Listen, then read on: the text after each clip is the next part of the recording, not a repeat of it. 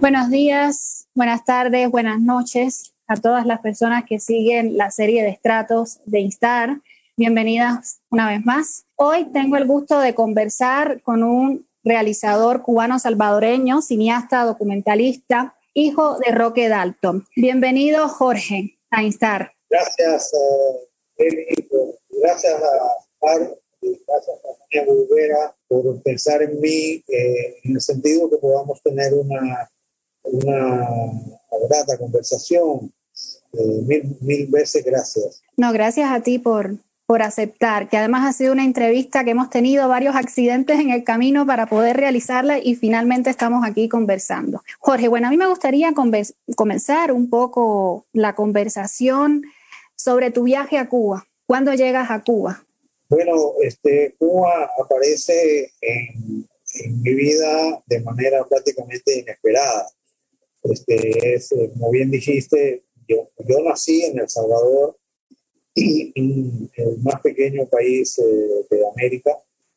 Eh, y en el año 65, pues mi padre estaba amenazado y perseguido por los gobiernos militares y lo habían expulsado del país. En ese sentido, mi padre había logrado eh, llegar a México, luego a La Habana, eh, donde ya era una persona conocida, ya en el año 65, había tenido toda una participación en todo lo que era el inicio de la Revolución Cubana, pero había establecido su vida y su trabajo en, en la República Checa, anteriormente Checoslovaquia. Y entonces eh, se dio la posibilidad de trasladarnos con, con nuestra familia a Checoslovaquia y el trayecto que, que tuvimos que hacer para, para llegar a Checoslovaquia en aquel tiempo era a través de México y después de México llegar a, a La Habana, eh, que había que quedarse una semana porque el avión, estoy hablando del año 1965, eh, el avión tenía que salir hasta la próxima semana, entonces nos quedamos una, una semana allí en La Habana y es mi primer contacto eh, con Cuba, eh, teniendo yo prácticamente, todavía no había cumplido los cinco años, pero tengo muchos recuerdos, ¿no? Si algo, algo me ha favorecido eh, la vida es la, la memoria, ¿no? Entonces, yo recuerdo perfectamente porque allí en La Habana vivía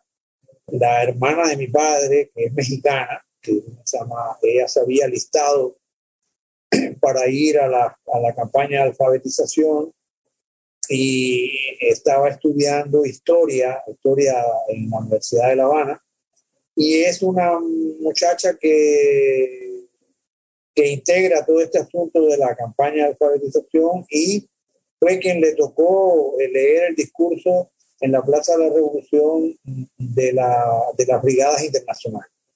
Eh, entonces mi, mi, tía ya estaba por irse a París antes de 1968, en la cual ella se convierte en hippie y se involucra con todo el movimiento del año 68, de los estudiantes, qué sé yo.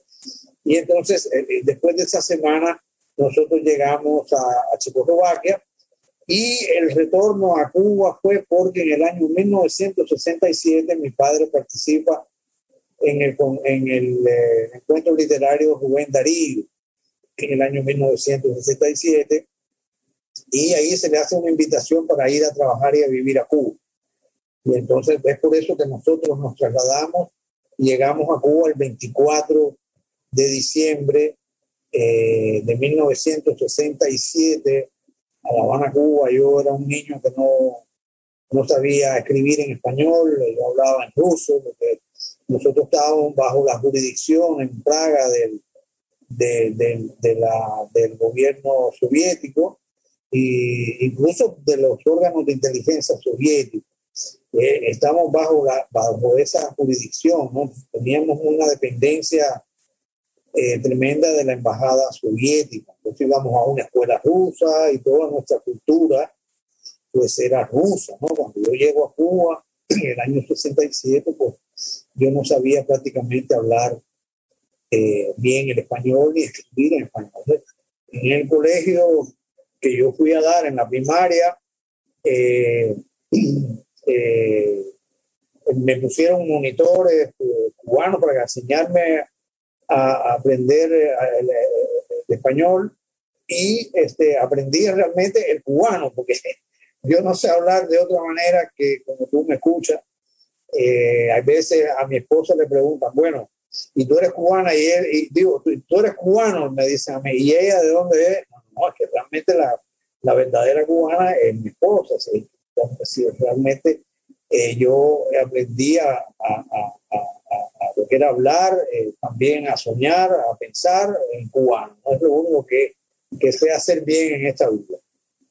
No, y estás, como diríamos en, Cuba, completamente aplatanado, porque tu acento es cubano, no cabe duda de eso. Cuando yo fui a vivir a la ciudad de Miami, que también me tocó ir a vivir a, lo que era la comunidad exilada de, de cubanos, que yo recuerdo en un, en un, lugar que se llamaba El Exquisito, había un señor mayor que yo iba a tomarme mi café ahí, iba a hablar con mis amigos allí y entonces él me oía hablar, pero veía mi físico, ¿no? Que no tenía nada que ver con Cuba, con ser cubano.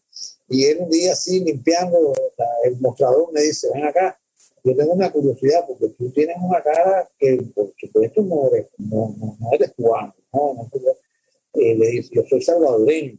Dice, pero pero ¿cómo puede ser eso si tú hablas del barrio para adentro?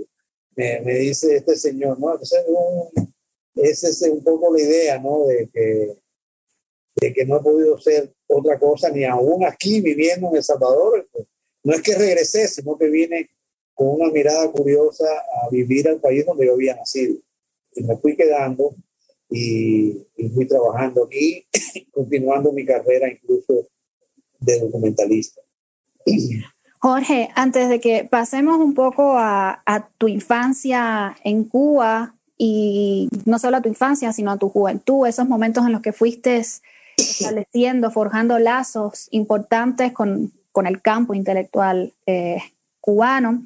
Me gustaría un poco volver a la figura de, de, tu padre. Yo sé que en otras entrevistas has dicho que últimamente te hacen volver a él, eh, pero me gustaría volver a él por algo que, que mencionaste ahorita cuando hablabas de el, el regreso, más bien la ida de ustedes a Cuba en el año 67, después de la invitación que le, que le extienden, que tengo entendido que la invitación se la extienden a Aide y, Fidel. Exactamente. Eh, quería preguntarte un poco por esos lazos de los que tú, de los que tú hablabas entre tu papá y la revolución cubana. un poco cuándo surgen estos lazos, cómo se da esa relación. Bueno, evidentemente mi padre era un hombre eh, muy comprometido, era un, eh, ¿cómo decirte? Como yo siempre digo, era un comunista convencido, ¿no? De, de, partiendo en el momento que estábamos viviendo. Eh, por supuesto, su relación con, con, lo que estaba sucediendo en Cuba, ¿no? en este caso la revolución cubana, que en ese, en ese momento considero yo vivía momentos de esplendor, ¿no? Yo era un niño, pero todas esas cosas las vine a saber yo posteriormente o a sentir conciencia de que, de que sí, Cuba estaba atravesando en ese momento un momento trascendental de la historia. Mi padre, por supuesto, tiene una vinculación muy estrecha con, con la Revolución Cubana, con en todo el proceso cultural que estaba generando también la, la revolución en ese momento pero al mismo tiempo eh, eh, no se puede dejar de mencionar tu relación íntima con Cuba de por sí. O sea, eh, muchas veces hablamos de la revolución cubana, pero, pero dejamos a un lado la nación. ¿no? O sea, mi padre se involucra, mi padre es un intelectual, un hombre de, de, de, de generador de pensamiento, todo eso, pero mi padre llega a tener muchos amigos que no tienen nada que ver con el mundo intelectual, sino que son amigos eh, que, que, son comunes, comunes, gente muy común, este, arquitectos, obreros, gente eh, o que simplemente eran amigos de mi padre de ir a tomarse una cerveza, de ir a tomarse un ron, o, de ir de cacería, ¿no? en la noche, mi padre eh, amaba profundamente la vida nocturna cubana, yo lo considero incluso que era un hombre que no prácticamente no dormía, era como una especie de gato de gato de techo, ¿no? Entonces, eh, ese roque que yo recuerdo y que, ¿cómo se llama? Que era con un sentido de humor, un ser humano eh, que estaba muy lejos de ser, de ser considerado, a lo que fue considerado después, como una especie de estatua, ¿no? Una especie de, poeta monumental. Yo, yo nunca estuve de acuerdo con esos con esos calificativos de poeta guerrillero, poeta revolucionario. Sí, eran poetas, poeta revolucionarios como lo eran muchos de los, de, los, de los intelectuales, de los grandes escritores de los años 60 que pasaron por Cuba. Todo ese encuentro, eh, como dice Eliseo Alberto Diego, eh, Cuba se convirtió en una especie de conspiración literaria, ¿no? En ese, en ese momento y mi padre era parte de ese mundo, ¿no? ese mundo que lo, él se sentía en su salsa en ese, en ese tiempo, ¿no? en que sucedían cosas muy rápidas. Eh, y al mismo tiempo que pues, se, había todo un esplendor eh, de la revolución cubana, pero por otro lado también había, había comenzado una especie de pérdida de, esta, de este mismo proceso revolucionario que había triunfado en 1959. ¿Y cambió en algún momento la, o sea, recuerdas en algún momento si cambió su, su posición, no respecto a Cuba, sino respecto al proceso político, social que se estaba viviendo eh, en Cuba? Mi padre era evidentemente muy cuidadoso para establecer críticas eh, de manera en aquel, momento él, la, manera crítica que él tenía para, para expresar lo hacía a través de sus libros, a través, de sus poemas, hay poemas muy agudos, eh, no solo critica, eh, eh, ¿cómo se llama?, el dogmatismo de los comunistas y todo eso, porque él era un hombre antidogmático, era un hombre este, que, que, ¿cómo se llama?, que, que había no tenía miedo para cuestionar, ¿no? Y, y casualmente en, esa, en ese espíritu de cuestionamiento es lo que lo lleva a la muerte. Incluso él era en ese sentido ingenuo, ingenuo de pensar de que su crítica dentro de la revolución o dentro, siendo él revolucionario, siempre lo iba a mantener a salvo, ¿no? Pues, yo creo que su problema problemas de, de, contradicciones y críticas hacia, hacia los propios revolucionarios, a los propios comunistas, socialistas, etcétera, etcétera, comienzan desde Cuba, porque su, su pensamiento en Cuba se, se comienza a diversificar, comienza a, a, desarrollarse. Yo creo que mi padre es en Cuba donde escribe sus más importantes libros, eh, algunos libros que, que, había comenzado incluso en Checoslovaquia, pero eh, siendo salvadoreño, muy salvadoreño, y que su obra no contiene eh, ningún ápice de, cubanía, pudiéramos decir. Eh, sin embargo, sus libros los, los, los, pare en Cuba. Sus mejores, sus mejores libros los, lo crea en Cuba y no en El Salvador, porque hay mucha gente que tiene una gran confusión. Mi padre en El Salvador era un poeta incipiente, un poeta joven que, estaba dando sus primeros pasos y sus primeras eh, inquietudes políticas, etcétera, etcétera. Pero es el salto al mundo cuando él empieza a viajar a México, fundamentalmente a conocer el mundo, a Chile, cuando él eh, va a estudiar a Chile, en la Universidad de Chile, que su mundo comienza a abrirse ya estando en Europa, estando en Praga y luego en La Habana, pues toda su obra se eh, acelera ¿no? y se profundiza. y por lo tanto su pensamiento. Y es en México donde estaba también el archivo, ¿no? De, bueno, no, no, no, no. El archivo, el archivo de mi padre siempre estuvo con nosotros en La Habana.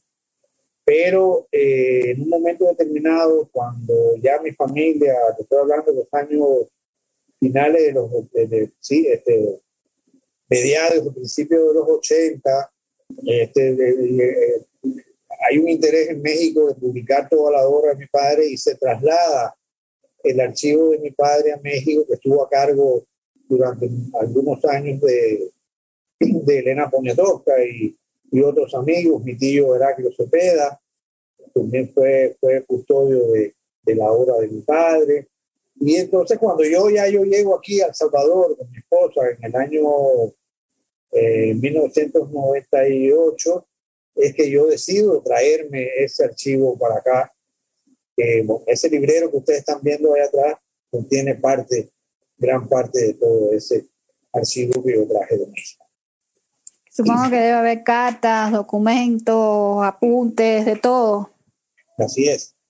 Lo que un intelectual en esa época llevaba como registro. El otro, la, otra parte del archivo eh, ah, eh, eh, está en Casa de las Américas, que incluso hay un amigo, un, el biógrafo de mi padre, que es un, es un argentino de origen inglés, que vive actualmente en, en Canberra, allá en la playa, ah, pasó por La Habana y dice que hay varias cosas en el archivo de Casa de las Américas y un archivo restringido que hay en Casa de las Américas.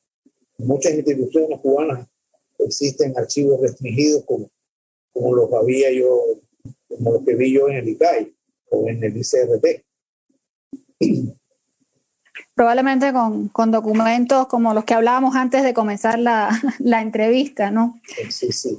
Eh, Jorge, ¿Cómo fue la infancia en Cuba? O sea, ¿qué significó crecer en Cuba siendo el hijo de Roque Dalton?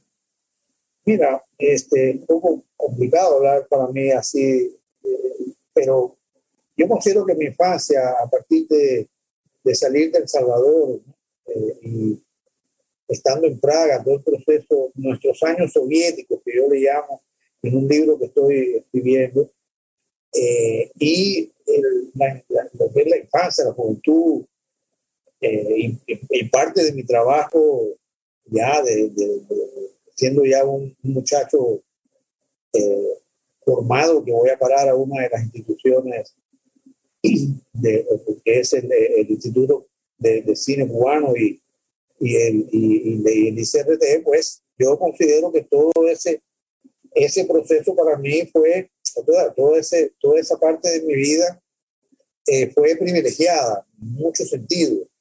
Privilegiada en muchos sentidos porque yo llegué a, a, tener eh, eh, grandes amigos en Cuba. Yo todos mis grandes amigos que yo tengo desde la época de la infancia los he conservado todos. Llegué a tener unos excelentes profesores. pasé incluso por escuelas muy, muy, muy comunes, ¿no? Como cualquier otro muchacho cubano que estuvo en la escuela primaria de la calle, eh, la secundaria. Yo estuve becado casi, casi todo el tiempo, ¿no? La secundaria y el preuniversitario. Y allí desarrollé gran amistad y gran vínculo con mis profesores que son parte de todo el proceso de formación que yo, que yo he tenido, ¿no? Entonces yo considero que que todo eso en mi vida en Cuba eh, fue privilegiada en ese sentido y es el sitio más importante de mi vida, siempre lo, lo he dicho.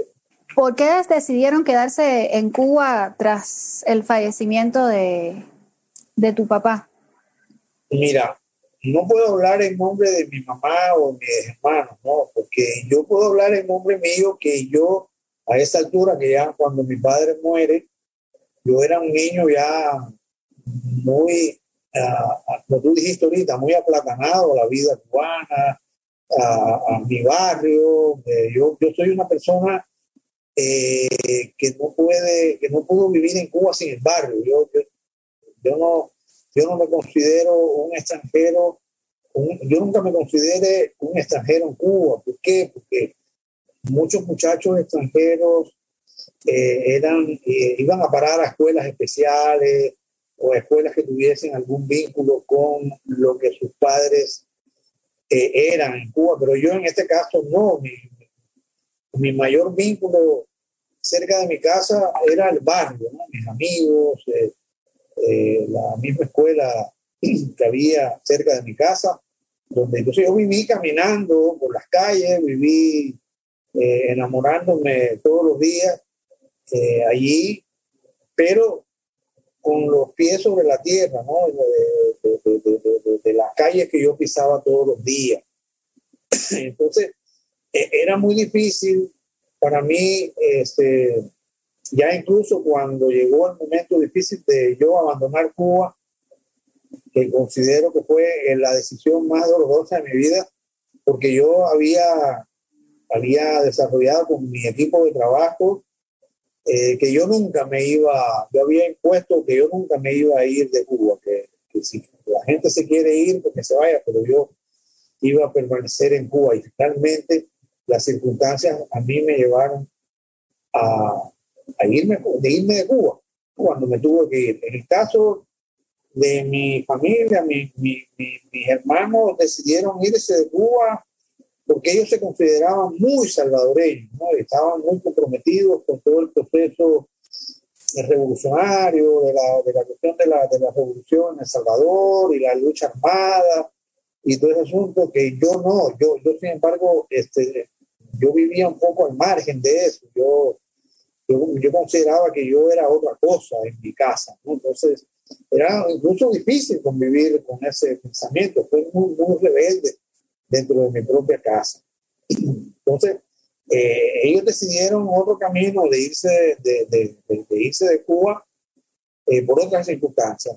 Jorge, ¿y hubo algún trato especial con ustedes por ser la familia de Roque Dalton? O sea, me refiero a, sobre todo, con aquellos intelectuales que estaban comprometidos con la revolución, con algunos de los líderes de la revolución? ¿Hubo algún trato especial, singular con ustedes por ser la familia?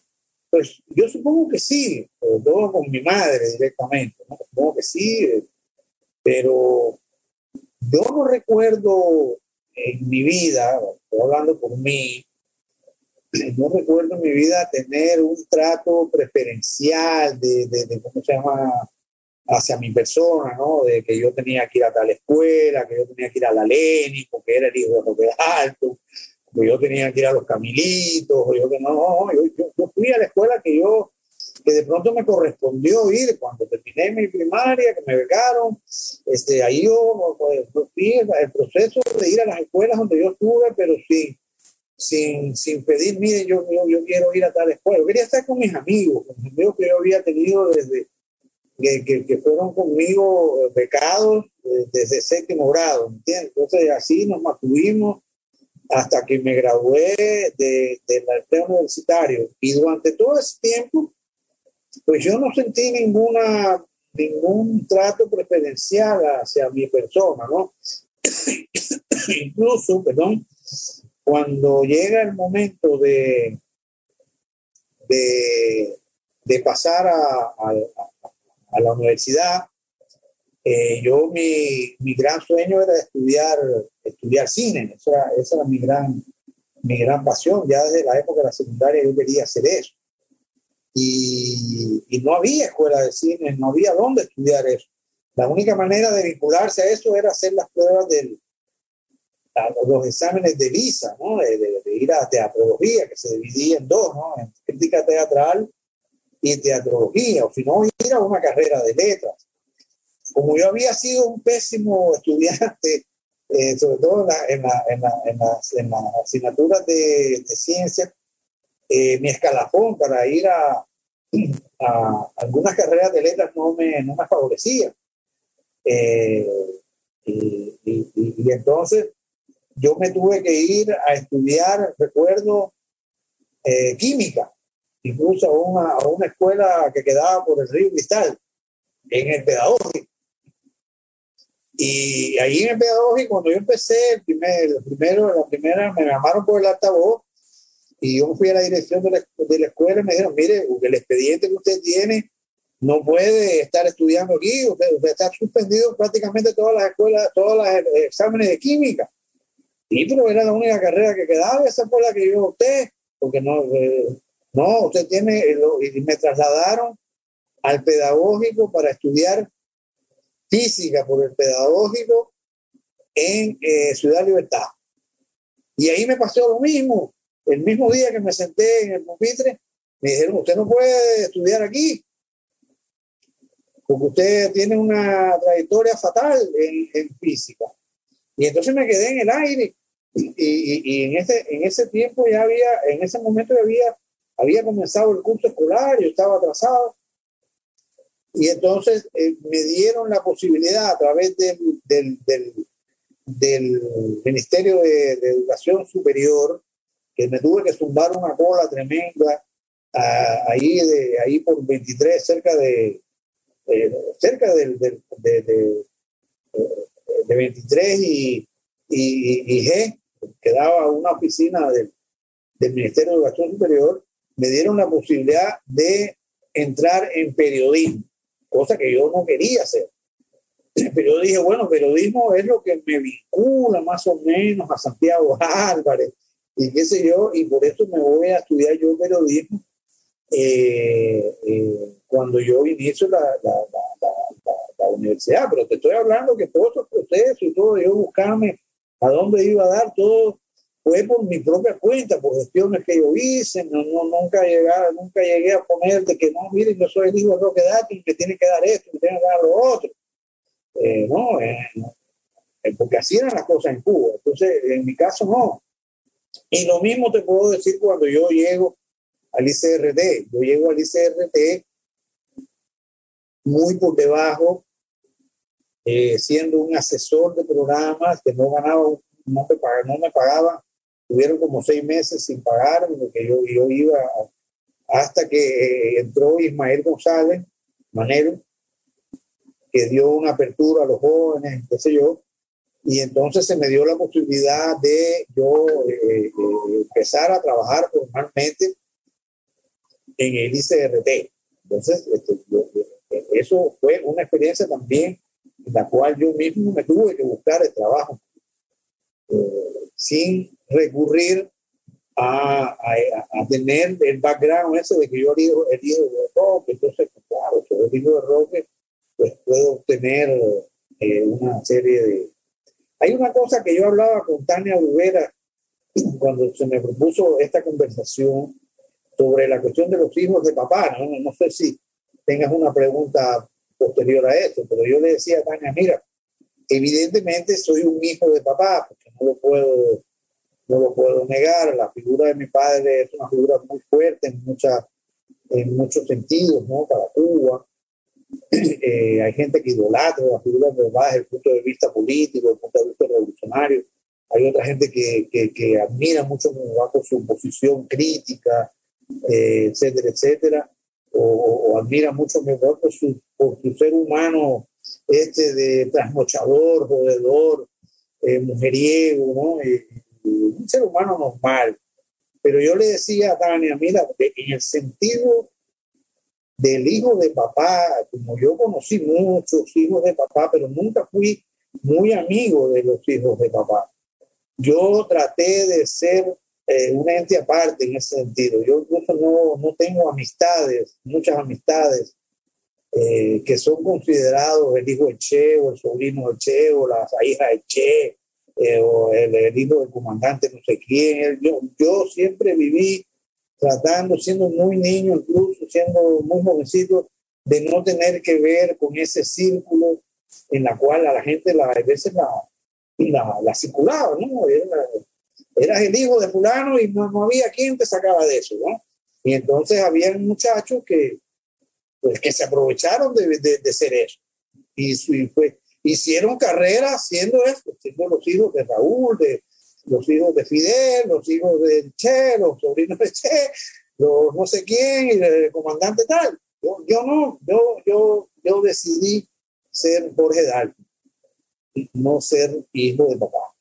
Te iba a preguntar, no, no, no tengo otra pregunta, creo que queda claro con lo que acabas de decirnos. Eh, te iba a preguntar cómo, bueno, ya un poco hablaste de cómo llegas al ICRT, pero sé que en el año 90-91, ¿no? Sales del ICRT. Es más o menos. Salgo del ICRT en el año 92. En el año 92, ajá. Yo entro en el año 1980 y finales del 86, cuando viene esta aventura de los jóvenes, eh, que incluso vuelvo a mencionar, Ismael González, que era, que era el, el, el, presidente del ICRT en ese momento, da, hace una, una apertura a, a, a los jóvenes. Y en ese momento entramos una cantidad de jóvenes que llegamos con eh, la, misión o los sueños de cambiar la televisión cubana, eh, de, llevar el arte a la, a se llama? a la televisión, cosa que era, era casi un reto muy complicado, muy, casi imposible, porque la, la, la, televisión cubana dependía directamente del comité, de la, oficina de, de comunicaciones, no sé si se llamaba así, pero de una oficina eh, eh, de asuntos televisivos, no sé, que, que atendía directamente, eh, se atendía directamente desde el comité central, que era un poco diferente al ICAI. El ICAI era, era una, era una institución que dependía de la presidencia del ICAI, de, los cineastas, fundadores, igual similar al Ballet Nacional de Cuba, igual que, igual, que, igual que la Casa de las Américas. Eran tres instituciones, por mencionarte estas tres, que no dependían de una oficina directamente del Comité Central.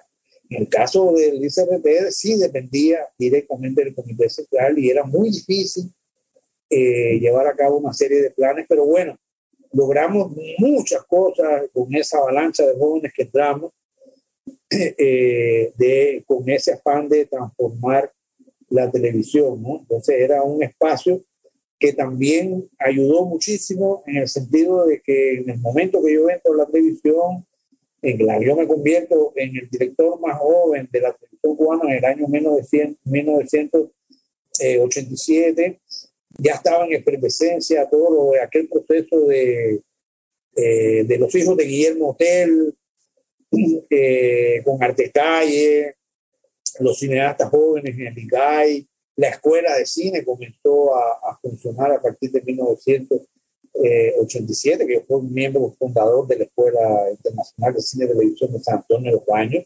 Eh, cuando yo regreso al ICRT, después de haber pasado por por la escuela, que no fui de alumno, sino que yo, yo tenía otra función dentro de la escuela, pero yo llego al ICRT con una carga eh, creativa eh, que me facilitó este, poder implementar, eh, a pesar de todo lo complejo que era el panorama del ICRT, una serie de cosas, una serie de, de programas que se pudieron hacer gracias que también habían unos colectivos de trabajo eh, que se podían, que todos eran muy creativos, la mayoría eran, eran graduados de LISA, provenían de, de, de, de todo un proceso de formación y, y, y esto fue muy beneficioso.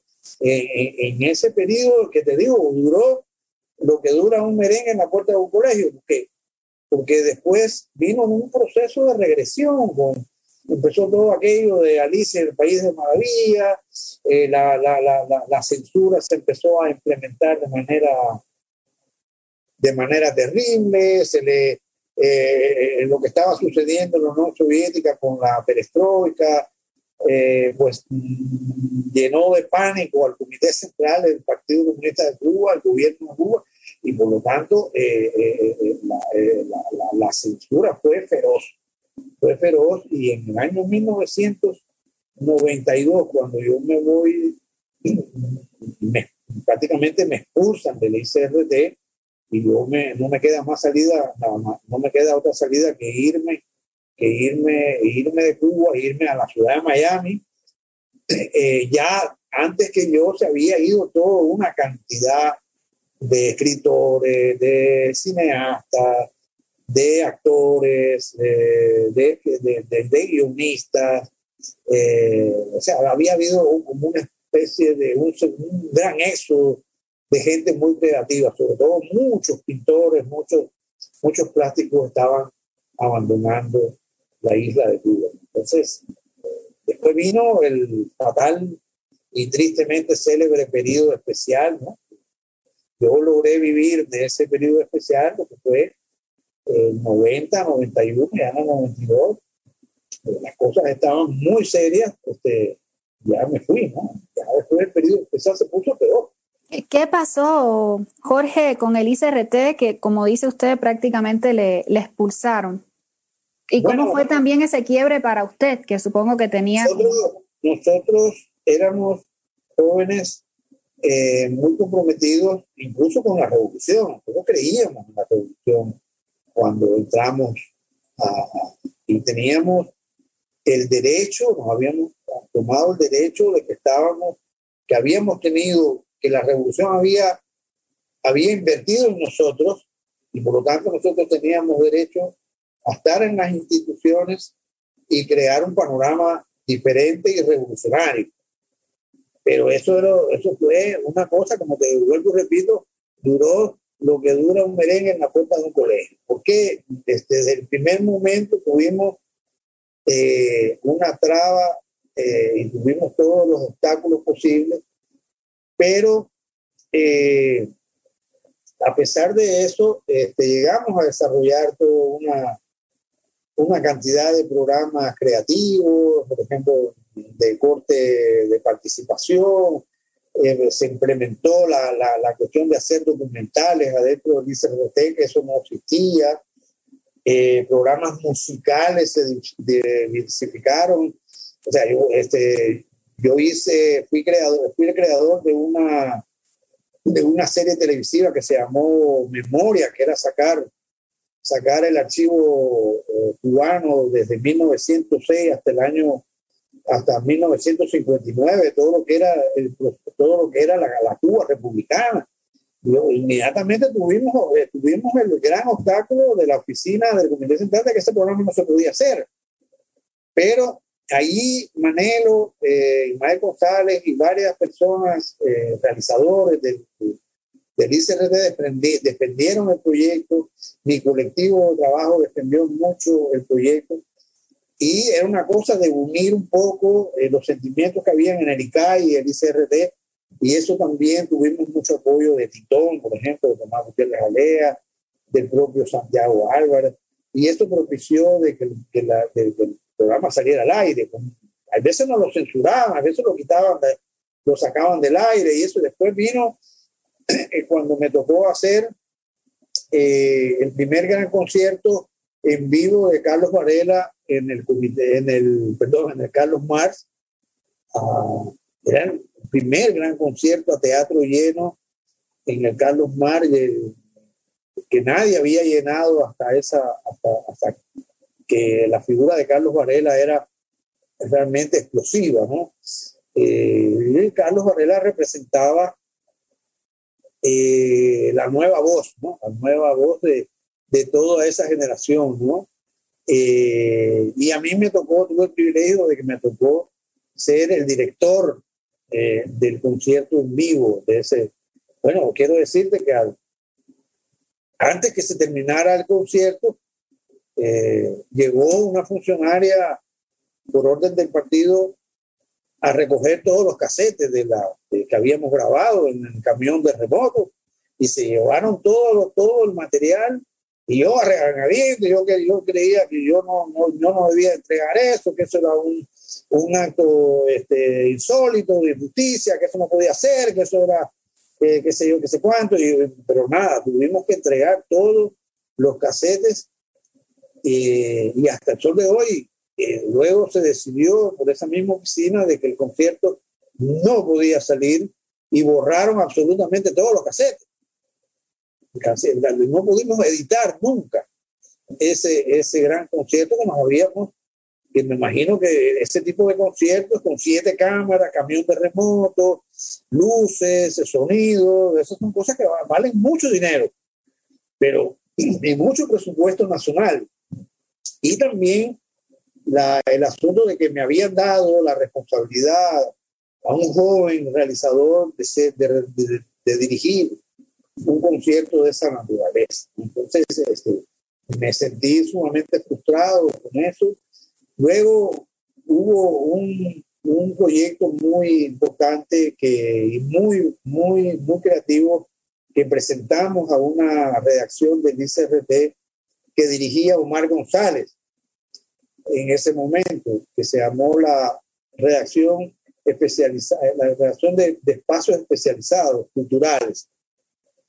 Yo presenté un proyecto que se llamaba Los Olvidados, que era unas, una, unos pequeños documentales eh, sobre, había, había, uno que era sobre los carros americanos viejos que circulan en La Habana, fue un asunto muy emotivo, nostálgico. Eh, había otro tema que era el Sloppy Joe de La Habana, un, un, una, eh, un, restaurante, un bar muy famoso, la, una serie de cosas, la aviación, había un montón de cosas. Camilo Hernández, que era otro, otro miembro de mi colectivo de trabajo, había presentado otro, otros temas que eran con Loinás del Castillo, la familia de Loinás del Castillo, la presencia de García Lorca en, en, Cuba, con la familia de Loinás del Castillo, y una serie de temas, eh, pero que la oficina que estaba ahí arriba decidió que esos programas no se podían hacer y alcanzamos a hacer nada más el de los carros viejos que se llamó Y si vivo 100 años, 100 años pienso en ti, que por suerte lo tengo en mi poder, tengo en mi archivo, eh, lo he logrado rescatar. Fue el único documental que se logró hacer y el día que se puso, al día siguiente se, censuró.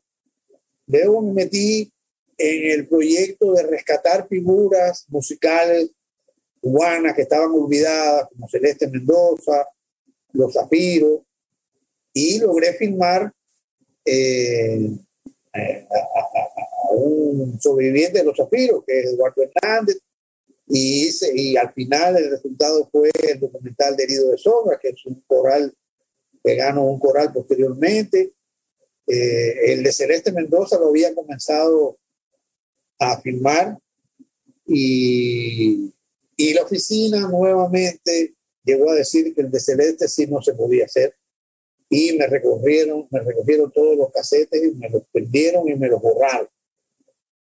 o sea, no, no, no pude eh, llevar a cabo ese, ese, ese proyecto que sí lo, lo eh, tenía mucha, mucho afán de hacerlo, más que incluso que el de los afiles. con el único testimonio que me he quedado es que lo estoy escribiendo, que es toda mi relación con Celeste Mendoza, la reina del Guaguancó, donde yo expongo allí mi verdad sobre lo que sucedió con Celeste y el proyecto. Entonces, de todo fue una cadena de, de acontecimientos. Había momentos que no eran todos todo oscuros, sino que había momentos en que, en que yo podía hacer cosas, de pronto se me dio me llaman de las redacciones musicales eh, para que yo ide, eh, para idear un nuevo espacio musical en la televisión cubana. Y yo le digo, bueno, pero yo no sé por qué me llama. Por otro lado, estaba trabajando con Silvio Rodríguez, estaba en un proyecto de, de hacer una gira con Silvio, eh, estaba haciendo videoclip, empezaba toda la etapa del videoclip y empecé a hacer, fui, fui uno de los, de los que primero empezó a incursionar en videoclip y me llaman de las redacciones musicales y me dicen, bueno, necesitamos que hagan un nuevo espacio musical. Yo, pero ¿cómo me van a llamar ustedes? Si casi todas las cosas que yo hago, ustedes me las censuran.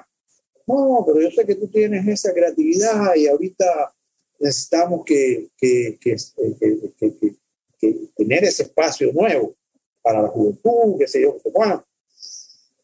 Pero tenemos un problema. Eh, no hay, no hay casi recursos para hacer el programa. No hay, no hay casi cámaras, hay un pequeño equipo con una cámara, un, vas a tener un editor y un sonidista. Y con eso vas a sacar un programa de, media hora, ¿sí? Ese programa que, queremos que, que salga sea de media hora. No, va a haber casi cámara, no va a haber casi sonido, no voy a tener eh, casi ni guagua los sábados para salir, no voy a tener casi nada. Entonces, es un programa casi que, que me voy a tener que inventar con nada.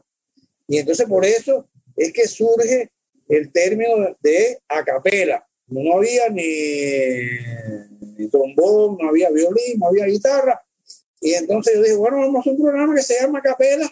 Eh, eh, hacerlo así, con lo que sea. Y entonces, por eso es que sale ese programa que, eh, que yo lo hacía, lo mismo un elevador del ICRD en una azotea, en una parada de una guagua, dentro de una guagua. Y entonces el programa comenzó a salir así, los primeros programas comenzaron a salir, empezó a tener un interés y una audiencia, es un programa muy loco en ese sentido, ¿no? Y, yo me entusiasmé mucho en que el programa tenía esa frescura, pero la oficina de arriba otra vez dijo que, que era eso de que yo anduviese, porque me decían Daltoncito. No, que el compañero Daltoncito no puede andar en una azotea, en lugares estratégicos, haciendo un programa de televisión musical, en una parada de una guagua, ¿qué cosa es eso? Y entonces me dieron un estudio para que yo ya me portara más formalmente, de que no anduviese haciendo locuras en la calle.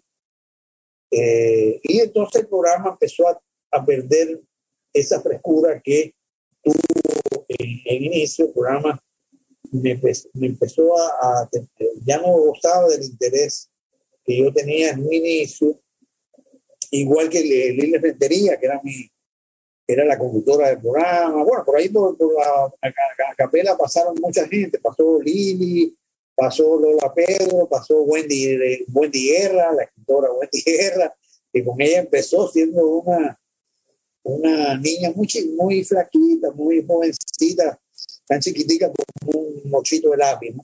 Eh, y pasó Mieti Barra también, la actriz, pasó Daisy Granado, pasó también esto, pasó, pasó por la capela.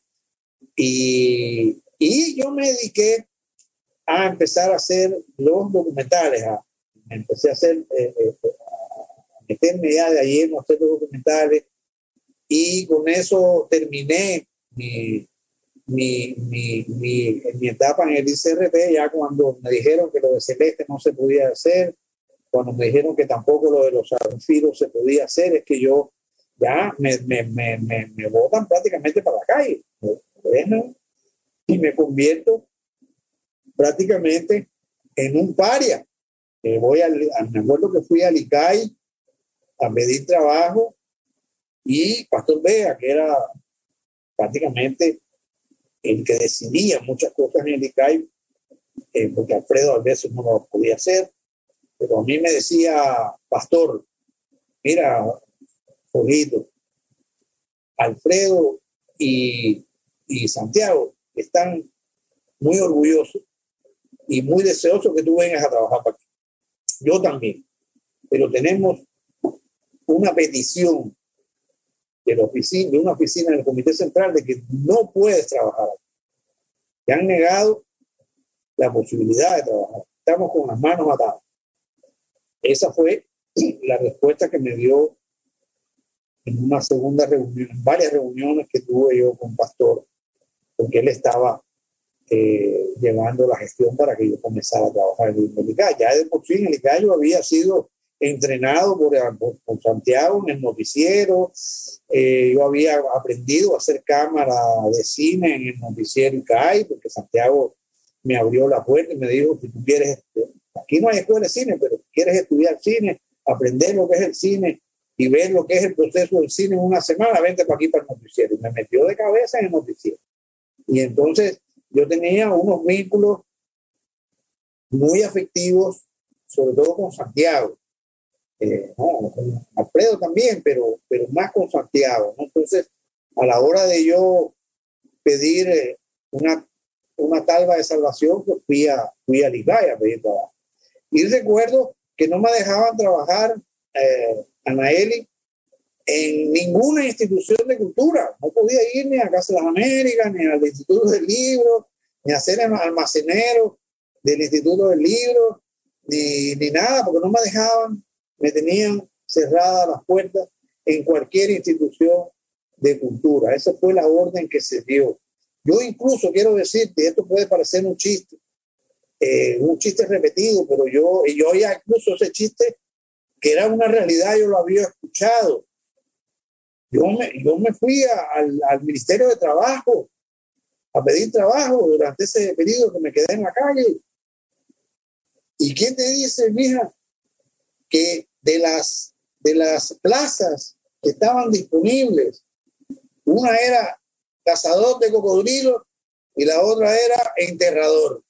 Y habían otras plazas, almacenero eh, eh, cacador de saco en el cacador de, o sea, activador en el puerto de La Habana, había un montón de, pero yo recuerdo muy bien de que cuando se me leyeron o me dieron la, de lo que yo podía optar, estaba eso de enterrador y cazador de cocodrilos. Y, y, y, y, entonces yo es cuando comienzo a pensar por la calle, una vez caminando, muy desoladamente, porque yo no tenía ya a quién recurrir, en la posibilidad de escaparme de Cuba, de irme de Cuba. Ah, por otra, otra cosa, no tenía, no me daban permiso de salida para irme de Cuba. En aquel tiempo había la tarjeta blanca. Aunque yo fuese extranjero, tenía que tener un permiso de salida. No, no me daban el permiso de salida.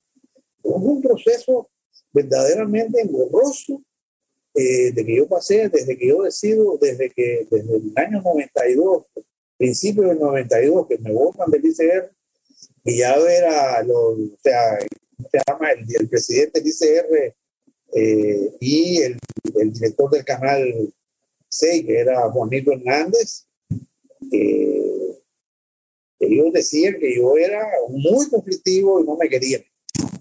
entonces, este, eh, tomo la decisión, eh, una situación muy, muy complicada, en que me escapo de Cuba, no lo puedo contar aquí, lo cuento en mi libro, cómo yo me salgo de Cuba, porque una persona eh, muy querida tuvo que ver con el, con el momento que yo me voy, la, ella me facilita toda la escapatoria, ¿no? porque fue prácticamente una escapatoria, es una, una, cosa que yo nunca he hablado de esto, ni nunca he revelado, lo voy a revelar en mi libro, porque realmente cuando yo me voy de Cuba, fue prácticamente una escapatoria no tan riesgosa como la de agarrar una lancha o la, como hicieron mucha gente, ¿no? que tuvieron, que quedarse en, terceros países, tuvieron que, recurrir a muchos métodos para, irse eh, eh, en mi caso fue un poco distinto, pero igual fue un escape. Pues estaremos entonces atentas y atentos a, a tu libro para leer tu, parte de tus memorias de esta escapatoria, es la huida. Eh, Jorge, te iba a preguntar, o sea, independientemente de que Pastor Vega pues te dijera casi que te confesara, es que no depende de mi voluntad, depende de como siempre pasa en Cuba, ¿no? O sea, de instancias superiores que dictan lo que eh, tenemos que hacer o sea, y que veta ciertas personas, las marca hubo de parte de todo este grupo, digamos, de, personas que te conocían, que conocían tu trabajo, que conocían también tu trayectoria por el ICRT, que aunque como tú dijiste, duró lo que duró un merengue en la puerta de un, de un colegio, ya traías, o sea, trabajo, ¿no? Como realizador. Hubo apoyo por parte de, estos grupos de, personas que er, tenían peso, o sea, Pastor Vega era alguien con, con peso. Mira, pasó, Pastor yo le agradezco el alma porque él hizo lo, que, lo, imposible para, para, yo poder entrar allí. Y, y, ¿cómo se llama? Yo recuerdo, hablé con Titón, ¿me acuerdo? Pero eh, eran gente que en el fondo, por ejemplo, el caso de Titón, que era un realizador muy importante y todo eso, no tenía la, la, el poder para poder, para que yo cambiase mi situación recibí mucha, mucha solidaridad de grandes amigos que, te voy a decir con toda, con toda la, claridad, hubo familia, gente amiga, que me dio solidaridad y apoyo, gente incluso que trabajaba en el ICR, que me dio incluso un plato de comida.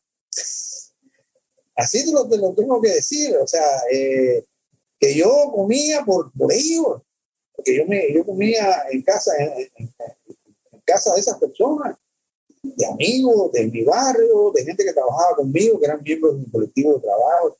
En ese sentido, apoyo no, no me faltó, fíjate.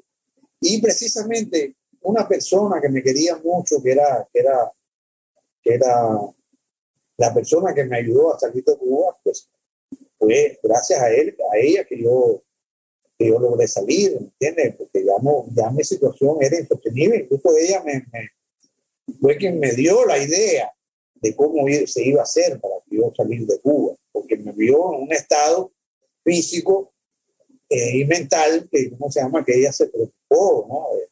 ¿Cómo es posible que a esa hora mucha gente decía, pero ¿Cómo es posible que el hijo de Roque esté en la situación que esté? Yo te digo, mis, compañeros de barrio, de, colectivo de trabajo, algunos los, los habían ya expulsado de, de la CIPAR o los habían expulsado incluso del ICRT. Eh, y nosotros nos reuníamos los fines de semana a tomar ron, el peor ron de, del barrio, de, lo que encontrábamos.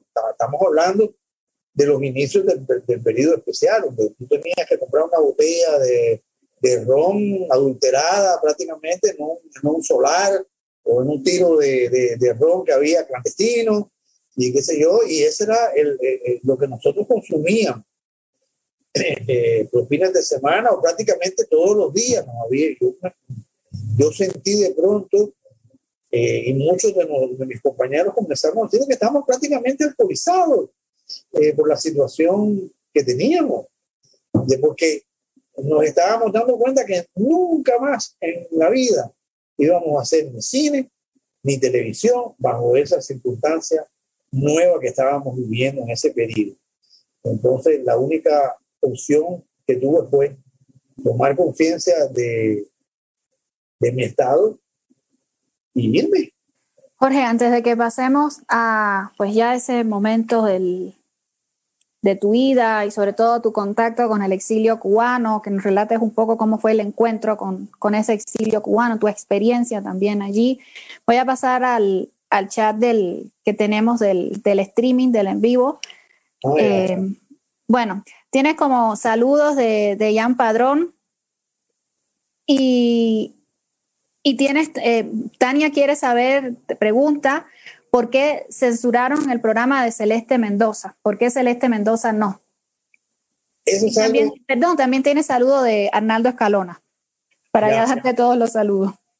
Ah, mira, no puedo revelar, porque lo voy a, lo voy a revelar en mi, no, en mi libro, lo de Celeste Mendoza, pero porque es muy, es algo eh, que mucha gente, a pesar de que Celeste, junto con Benny Moré, junto con Rita Montanera, eran creo que esas figuras monumentales ¿no? de, la, de, la, de, la, música popular cubana, eh, muy queridos. ¿no?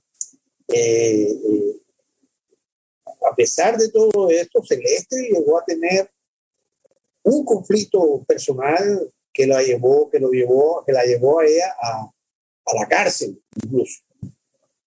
Y entonces Celeste estuvo suspendida de la radio y la televisión durante décadas.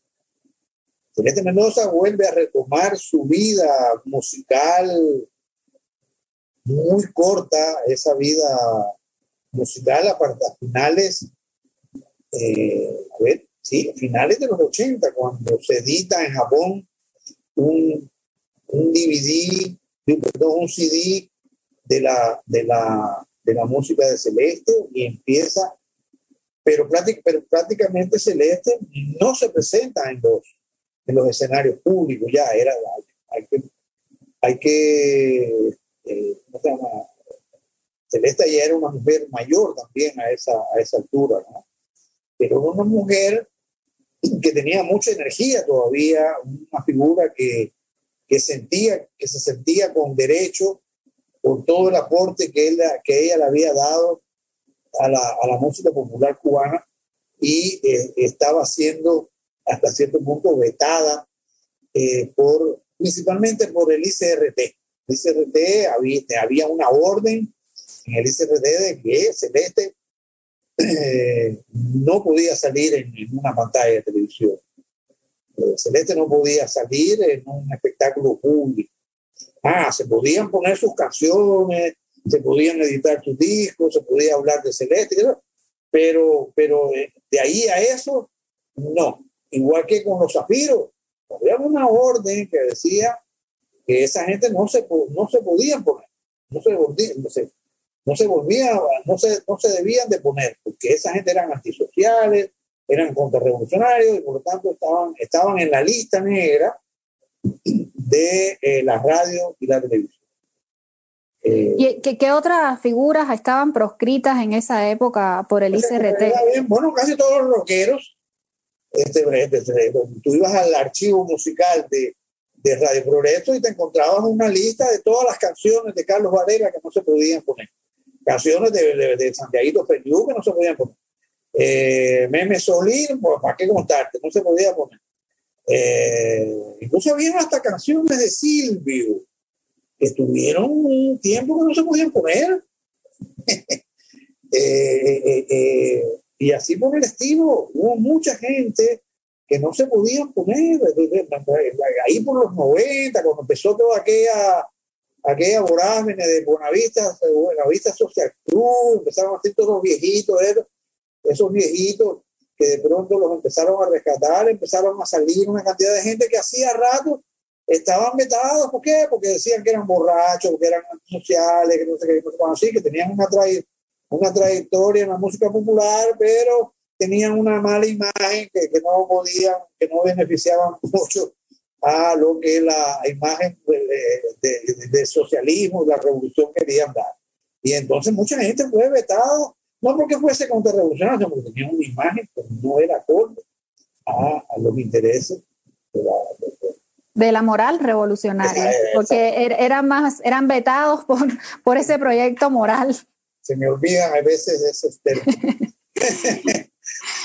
Oye, Jorge, em, ahora sí, si quieres contar un poco sobre ese encuentro con el exilio cubano después de tu salida.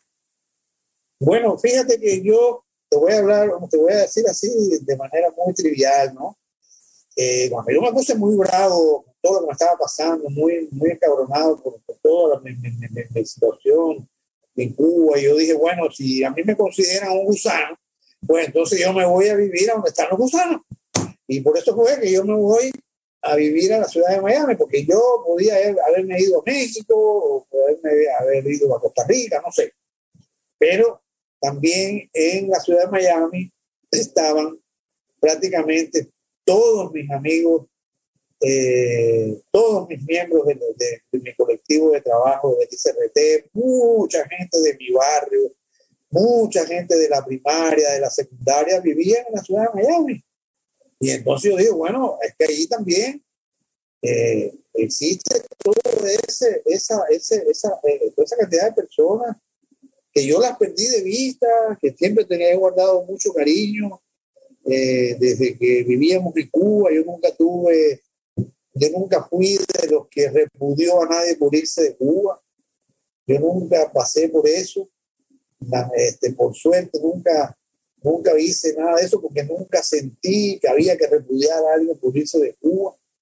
Y entonces yo llegué a la ciudad de Miami muy limpio en ese sentido porque yo realmente lo que yo sentí del encuentro que yo tuve con mi, compañero de trabajo, compañero de barrio, eh, y, con la ciudad de Miami, es lo que yo siempre sentí de todas las veces que yo he tenido que estar en Miami es cariño, admiración, reconocimiento, ¿me entiendes? Eh, eh, y por lo tanto yo he sido también muy receptivo en ese sentido. A mí la ciudad de Miami me ha dado reconocimiento, o sea, el Miami Day College, ¿no? la institución eh, cultural del Estado de, de, Miami me ha hecho eh, reconocimiento por mi labor por la cultura cubana, cosa que no hizo nunca ninguna institución en Cuba, por todo lo que yo hice por la cultura cubana, ¿entiendes?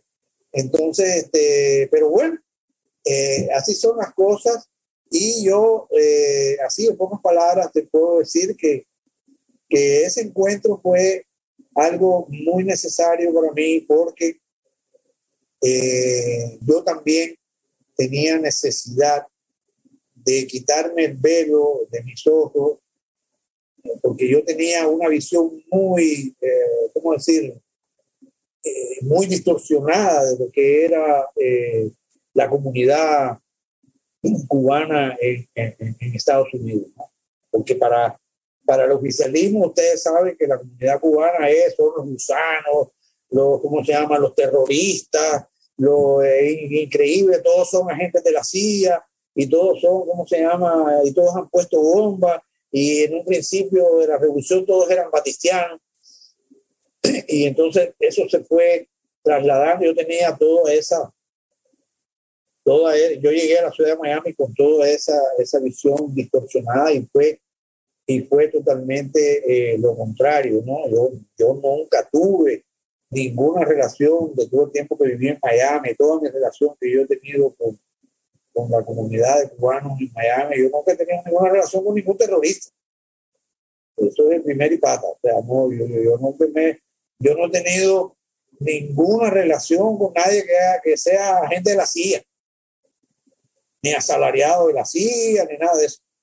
Yo, todos mis compañeros, y mis amigos, mis hermanos que yo tengo eh, que yo amo y recuerdo que viven ahí en Miami, o viven en New Jersey, o viven en Nueva York, o viven en Los Ángeles, o en Chicago, o en Washington, porque yo conozco mucho la, la Unión Americana, eh, son eh, relaciones culturales de gente muy común, con diversidad de pensamiento, igual que en México. Yo en México me relacioné mucho con la comunidad cubana en México, sean intelectuales o no.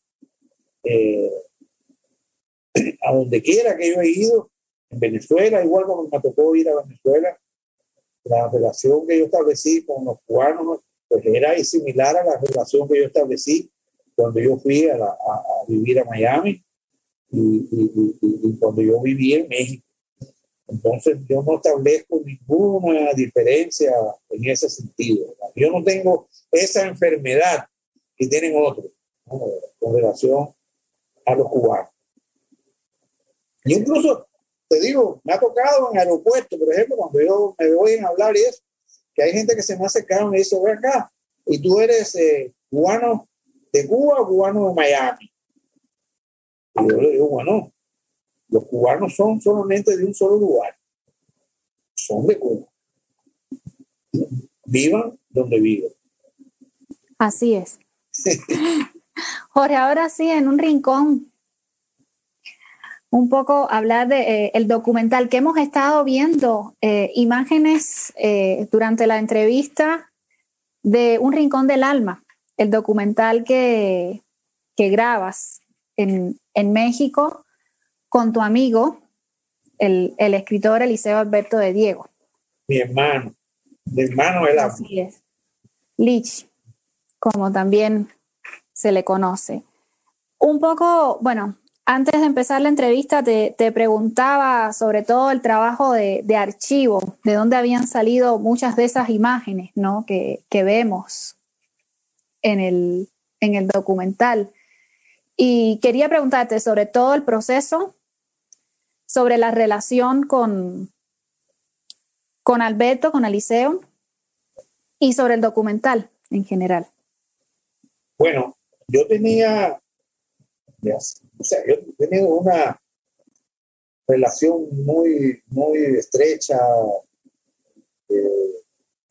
de, cariño y de todo, ¿no? de las buenas y las malas con la familia de Eliseo Alberto, con la familia García Marruz, al poeta monumental que fue su padre, ¿no? Eh, Eliseo Diego, a quien considero mi segundo padre, eh, y todos los, los allegados a la familia, en el caso de los músicos, una familia también muy musical, Él es el, primo de, de Sergio Vitier y de José María Vitier. Eh, y todos los, los engranajes que hay a través de la familia, ¿no? que es el grupo origen, que es el, grupo, el grupo literario más importante de la Cuba republicana. Entonces, para mí, eso es de los grandes privilegios, de los grandes eh, regalos que me dio la vida tener el acceso a la familia Diego y mi gran amistad con Rapi, su hermano que también murió, con Pepe, eh, Josefina Diego, su hermana, que es gemela de, de, de Lich y Diego. Y bueno, este, éramos más afín con, con mi hermano el gordo eh, Lich, ¿no? Y entonces, este, yo, a pesar de todos esos privilegios, a pesar de tener todos esos accesos, nunca eh, me propuse hacer ningún documental, nunca, ni con, con Eliseo Papá, ni con Eliseo Alberto. Simplemente, eh, como yo te contaba al principio, yo lo he contado en otras ocasiones, eh, Eliseo Alberto un día en una visita a, a la Ciudad de México, que fuimos a pasar eh, fin de año con él, de pasar el 24 y 31, del 2009 para el 2010. Él me propuso, me dijo, ¿por qué no grabamos una conversación? A ver si tú, con tu cámara, qué sé yo, hablamos una conversación sobre que tenga que ver eh, informe contra mí mismo. Libro, eh, ese es muy importante, que él escribió, yo fui testigo de, desde las primeras páginas de cómo de cómo lo escribió. Y yo le decía, mira, Lacey, este, en primer lugar, tú has sido siempre muy negado a que yo te tire fotos. Yo prácticamente no tengo fotos, a pesar de ser tan amigo de no tengo casi fotos con, con porque él no dejaba que se tirara fotos, era muy arisco en ese sentido. Y tú quieres ahora que yo te filme. Eh, y yo he traído una cámara para irme de vacaciones a Acapulco con mi mujer unos días no he venido con esta cámara para grabarte, porque esta cámara es una cámara casera. Yo creo que Informe contra mí mismo merece un tratamiento de hacer un proyecto y lo presentamos en el Instituto Mexicano de Cine, empezamos a hacer, a armar un muñeco y hacemos una película documental. Eh, por supuesto, no sé si tú quisieras ser el protagonista, pero yo creo que amerita eso. Y eso fue lo que yo le propuse en ese momento. Yo me fui para Acapulco con la cámara, eh, con, mi, esposa, y, eh, con un amigo nos había invitado, eh, y regresé de, de, de, de, ese corto viaje a Acapulco, que después me enteré que ni siquiera había olvidado la cámara en de no grabé nada en, en Acapulco. Y entonces Lichi me insistió me insistió en grabar, me dijo, ¿qué vas a hacer el 31? Le digo, yo no tengo ganas de hacer nada, yo no quiero quedar contigo aquí tomándome una cerveza. Y él me dijo, ¿por qué no conversamos con la cámara encendida?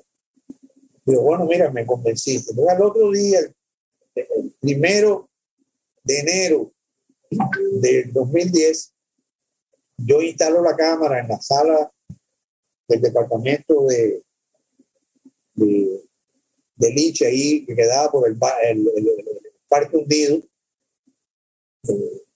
Eh, y, grabo esa conversación que es la base fundamental de lo que posteriormente eh, quedó en un rincón de lado. O sea, es un proyecto que nace, un proyecto documental que nace de una manera muy rara, no, como nunca nacen los documentales. Los documentales casi nacen como una idea muy, muy, muy preconcebida y como un proyecto, un presupuesto, etcétera, etcétera. Y sin embargo, yo lo único que tenía cuando ya, cuando ya del liceo Diego muere, es esa conversación que, que yo grabé esa, esa vez y, y, es el punto de partida. Yo recuerdo que, que que yo estaba tan triste por la desaparición de mi amigo que yo quería donar a una universidad en Estados Unidos que tuviese cátedra latinoamericana, de esa conversación. Quería donar todo el material o a la, o a la, a la Universidad Autónoma de México o a la Universidad de Guadalajara, no sé. Pero mi esposa se opuso rotundamente, mi esposa que es la, la, la, la productora de Un Rincón del Alma, ella, dijo, no, ese material de esta casa no sale porque a ti algo se te va a ocurrir. Y, y, y algunos años después, como por 2014, por ahí, es que yo pienso, empiezo a pensar en la estructura del documental. Y ahora vamos a yo responder la, la pregunta tuya inicial. Eh, y yo, aparte de la conversación que tenía con Vichy, con la cual no se puede hacer un documental, porque era una, una conversación muy rígida, él sentado en la sala, etcétera, etcétera, sin mayor movimiento de cámara, no había una propuesta cinematográfica, de nada. Entonces, yo por privilegio también, o sea, todos los grandes privilegios que yo poseo con relación a la nación cubana es que yo poseo un extenso eh, archivo eh, fotográfico y archivo cinematográfico de la imagen en movimiento que data desde, desde finales del el siglo XIX hasta entrados los años 60. tengo esa, ese privilegio de tener eso y empecé a basarme cómo, cómo ir, ir como hacen las viejitas a veces cuando tejen un suéter, de ir armando de, con mi conocimiento de la historia, de la cultura cubana, de todo lo que yo eh, aprendí de, en casa de, de los griegos, de lo que era el grupo Orígenes y todo eso, a poder este, eh, eh, armar esta, esta historia, ¿no? Esta historia, esta compleja historia que es parte de, de, donde está gran parte de la historia de lo que hemos vivido, ¿no? A la generación nuestra, la generación de, de Liceo Alberto, ¿no?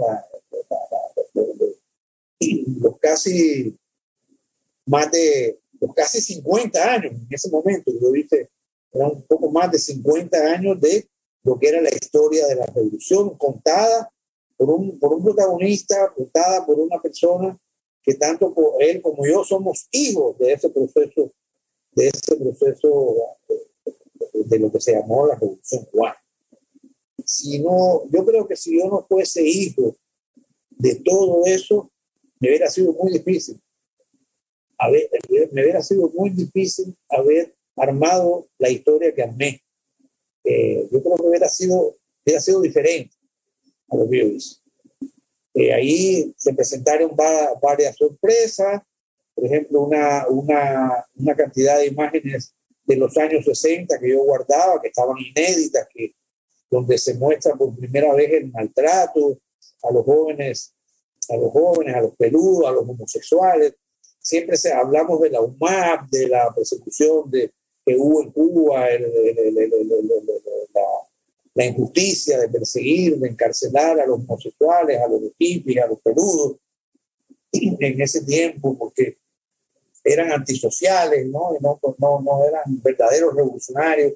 Siempre se habla mucho, pero no, nunca se presenta una sola imagen sobre esos fatales acontecimientos, sobre esos oscuros acontecimientos.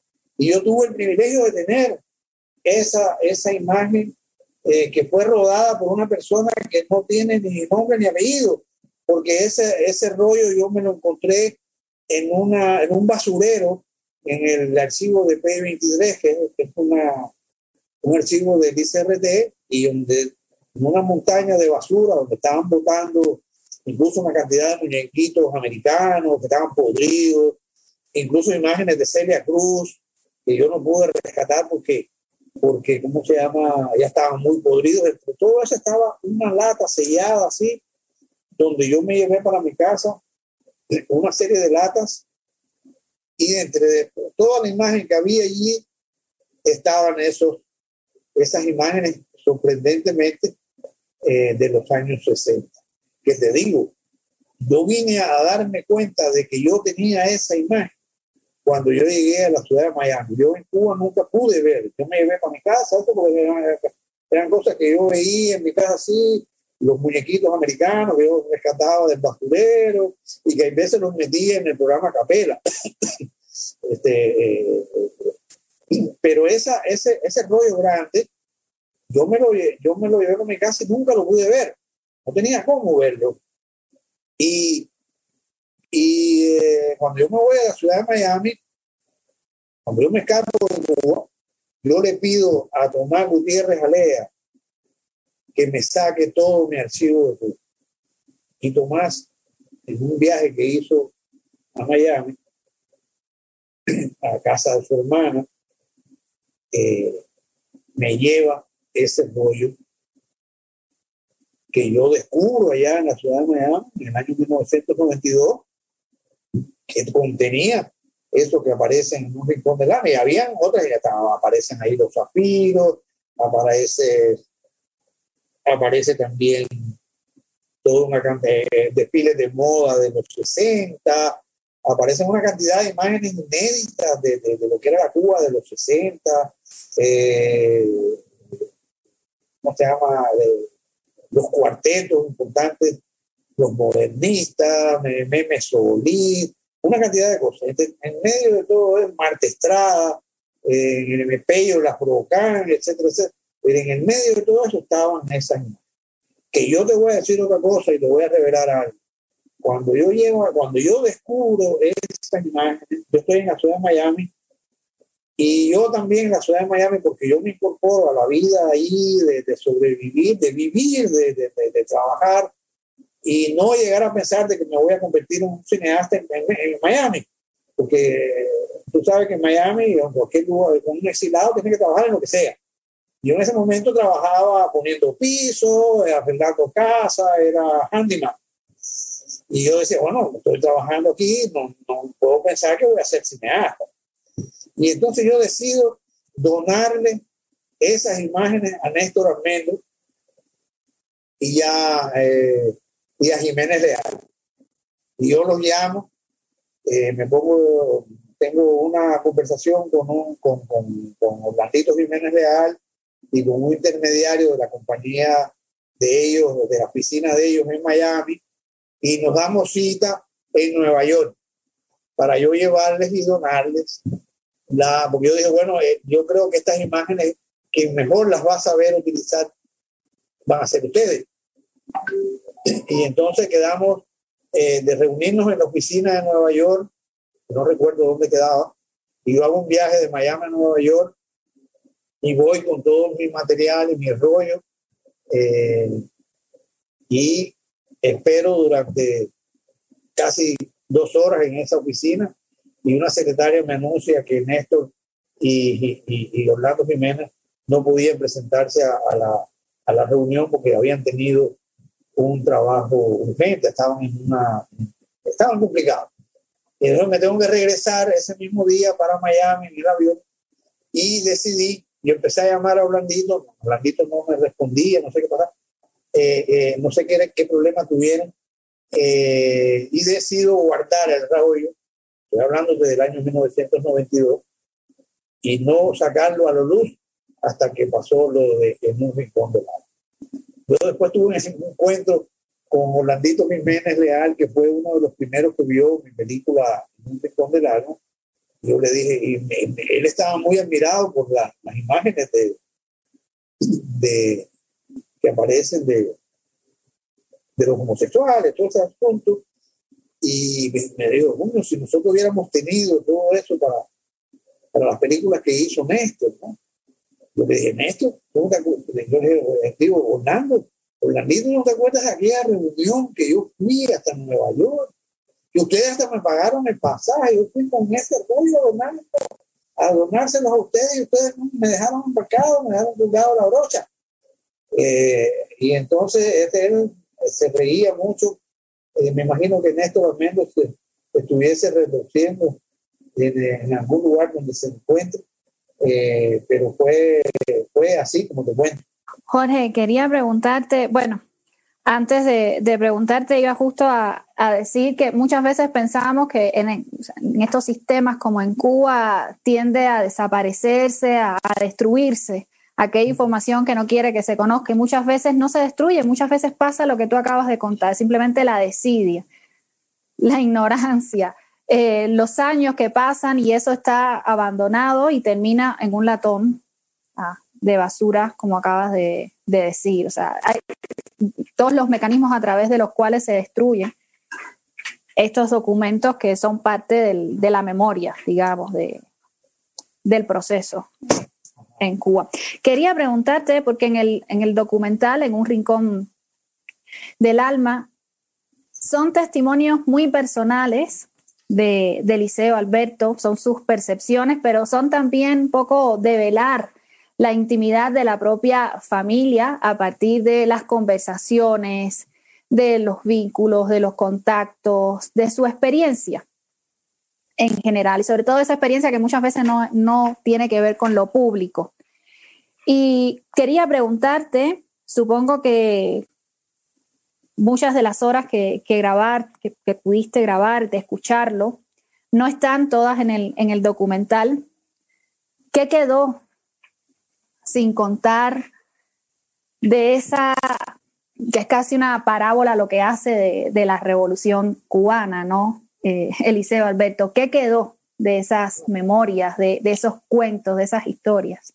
Sí, fíjate que quedaron muchas cosas, por decir que en algún momento estoy tramando de cómo lo, saco a la luz, de todas estas cosas que, no, no, pudieron salir en la, la película hay momentos que él habla incluso de Fidel. Hay otro momento que él habla, que él habla, por ejemplo, una cosa maravillosa. En el, hay un capítulo en un rincón de la tú que eres historiadora del arte, me imagino que hubiera sido maravilloso, donde Lichi se enfoca, era, una, un, era un amante del permiso de La Habana, igual que yo. Entonces, él habla de, de, ese, de ese momento de, que, de llegan a La Habana, ¿no? los gallegos, los asturianos, los, los, negros, ¿no? de todo lo que fue lo que es eh, eh, el puerto más importante del Caribe, ¿no? De, que es como el punto de encuentro de las Américas. ¿no? Y entonces eso, eso, eso está plasmado en la película. Que incluso hay unas imágenes que aparecen ahí del puerto de La Habana de los años 30, que también son inéditas, salieron por primera vez. Eh, y Lichi me dio, nos dio un, un, un, este, casi una clase, una clase de, eh, de cómo se construyó América. Él habla de una de las cosas que mejor se construyó eh, eh, en lo que fue el mundo moderno, a partir de los, de los, años del siglo XX, después La Habana. La Habana en el siglo XX es una gran metrópoli, muy bien hecha, con una belleza arquitectónica extraordinaria. Pero Lichi fue más allá, haciendo toda esa comparación, dio casi una clase de cómo se construyó de cómo se construyó, construyó eh, las grandes capitales de América. Y esa es una de las cosas que yo tenía puesto en el documental y es un capítulo que tuve que sacar porque era demasiado largo. De Lynch explica eh, con su manera de ser muy, muy particular de cómo al mismo tiempo que se estaba construyendo las grandes capitales y las grandes ciudades de España, como es el caso de, de Madrid, Barcelona, eh, se estaba construyendo al mismo tiempo Buenos Aires y se estaba construyendo al mismo tiempo la Ciudad de México y se estaba al mismo tiempo construyendo Caracas y se estaba al, mismo tiempo construyendo eh, Bogotá. Eh, se, estaba construyendo también, ¿cómo se llama? Lima, que es una ciudad esplendorosa. Entonces, Liche habla mucho de que se pregunta mucho a qué ritmo, a qué ritmo trabajaron los arquitectos españoles, ¿no? Eh, conjuntamente con, la gente que trabajó construyendo, a qué ritmo se construían y se, y se edificaban las catedrales, a qué ritmo se, se, se edificaban los altares, ¿no? los altares de la ciudad de Quito, no sé si tú has estado allí, una cosa monumental. Eh, y entonces tú, eh, como ese, ese, ese, ese momento que era para mí eh, casi como una clase que, que, que da, una, conferencia, estaba en mi película, en un rincón de la pero la tuve que sacar porque no estaba cumpliendo verdaderamente con eh, los sentimientos que yo le estaba dando a, mi película ya en ese momento.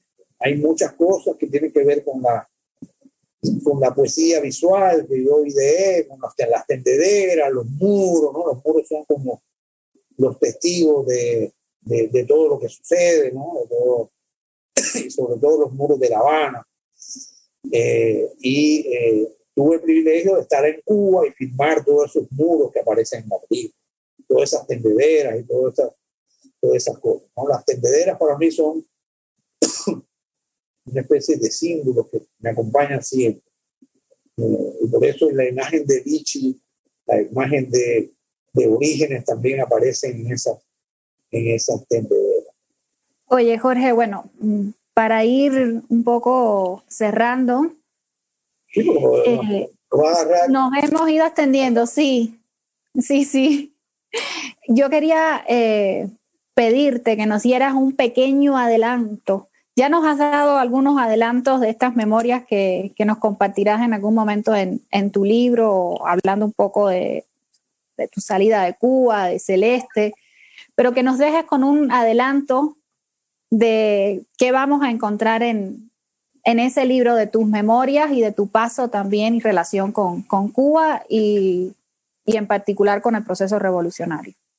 Mira, eh, yo tengo decir que en primer lugar no soy un escritor, no tengo esa, esa facilidad o ese privilegio del manejo o el dominio de la palabra, de lo que puede ser, por ejemplo, un escritor eh, testimonial o, un novelista, ¿no? en el caso de Lichi, eh, de otros escritores, ¿no? de grandes escritores. No, no, no poseo esa, cualidad. Yo soy un cineasta, un documentalista, que tiene un apego muy, muy grande hacia la imagen visual, hacia la, imagen en movimiento, sobre todo.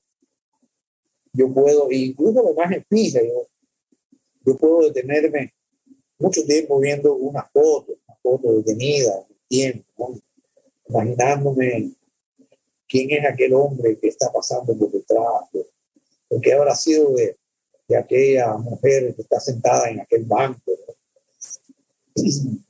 Eh, eh, eh, y entonces, para mí ha sido un poco complejo escribir en mis memorias teniendo este, este, esta ausencia, ¿no? De que sí, soy hijo de un escritor, pero, pero no soy un escritor. Lo, lo digo y es un libro que, que, que, que, no está hecho por un escritor, está hecho por un, una persona que, es un, un, transeúnte, un caminador. Yo, he sido un, yo, siempre digo que, he sido más caminador que Johnny Walker. Eh, eh, y, tuve el atrevimiento de hacer, de, de montar todas estas cosas que como te dije, en un inicio inicia mi libro con nuestros años soviéticos, ¿no? que es el momento en que nosotros, yo que salimos de El Salvador, mi familia va a vivir a Checoslovaquia, eh, eh, estamos bajo la jurisdicción de la, de la, de la KGB soviética y de, de la embajada soviética, e incluso durante toda la estancia que nosotros estuvimos en Praga, Nunca tuvimos relación, no tuvimos amistad con ningún checo. Fíjate qué cosa más. Todas nuestras relaciones tenían que ser con soviéticos, rusos o latinoamericanos que estaban vinculados a la escuela soviética o a la revista internacional que era donde trabajaba mi papá. Entonces hay algunas revelaciones que la gente no conoce sobre nuestra permanencia en Praga que yo hago, que yo hago en, en, ese libro. Eh, y por supuesto está todo, todo lo que pude recordar desde que llegué a Cuba, ¿no? desde que llegué a Cuba, de que llegamos a Cuba el 27, perdón, el 24 de, de diciembre de 1968. Una de las cosas que no, que no logro nunca eh, eh, olvidar fue que al aeropuerto fue un, almendrón de estos americanos a buscarnos, un taxista, a buscarnos al aeropuerto y el, las, las cuatro puertas estaban amarradas con soga.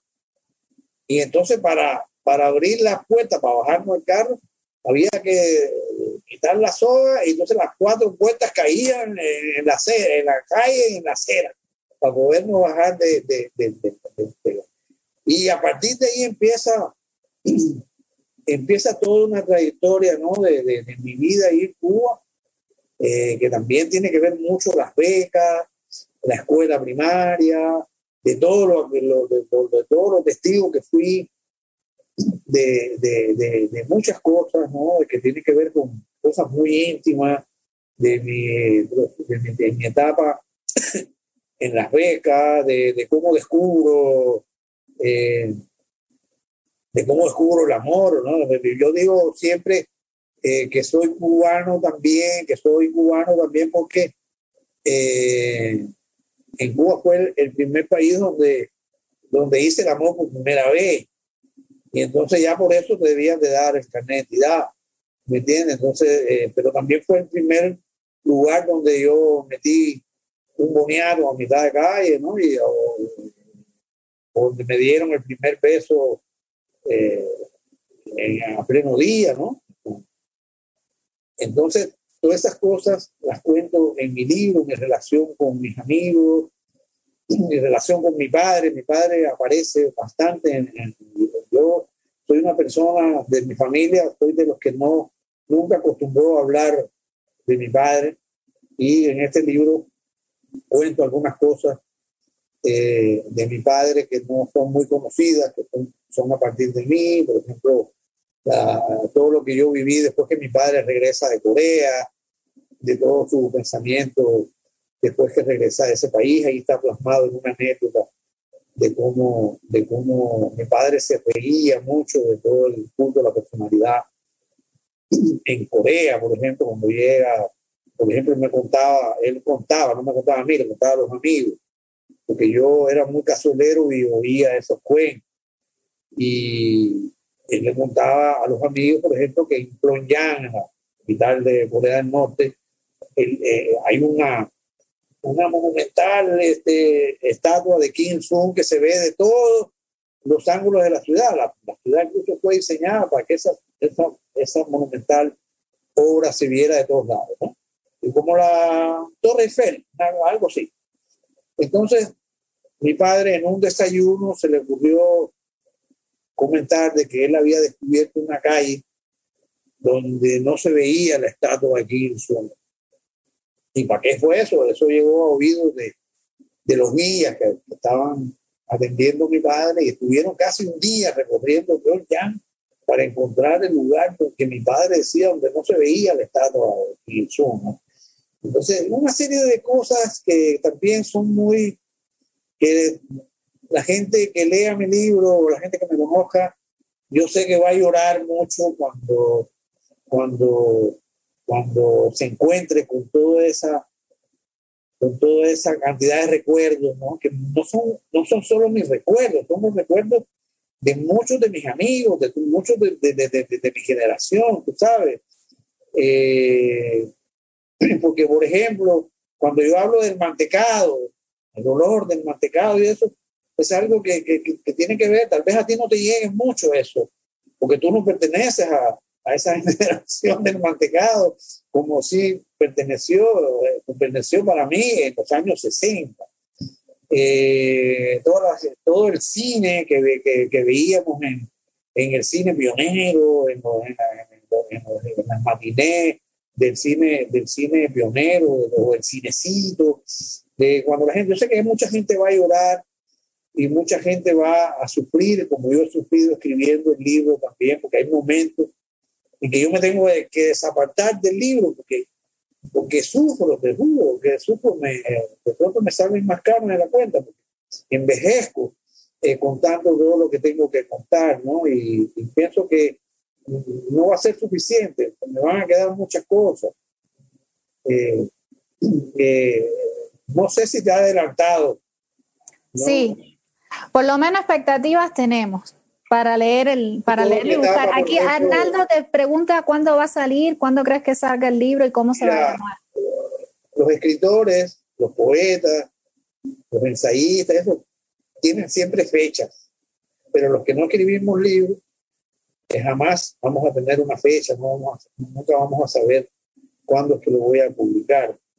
Eh, ahorita tengo ya varios, varios meses, unos dos o tres meses que no, que no me siento con mi libro. Eh, y te digo, este, puedo tener tal vez una fecha de cuándo va a salir una, un trabajo visual, audiovisual que estoy haciendo o algo, eso puedo tener más claro, pero un libro para mí no tiene fecha todavía, pero yo creo que sí va a salir, hay un gran empeño, mi esposa ha sido fundamental en la cuestión del libro, ella es mi redactora, ella como fue redactora de revistas en Cuba, tiene esa, eh, tiene esa experiencia, pero tiene esa experiencia, pero también eh, voy a tener que recurrir a gente más experimentada, que conoce más de lo que es el entrenamiento literario, ¿no? Para que me ayude a, a, poder este, a, este libro.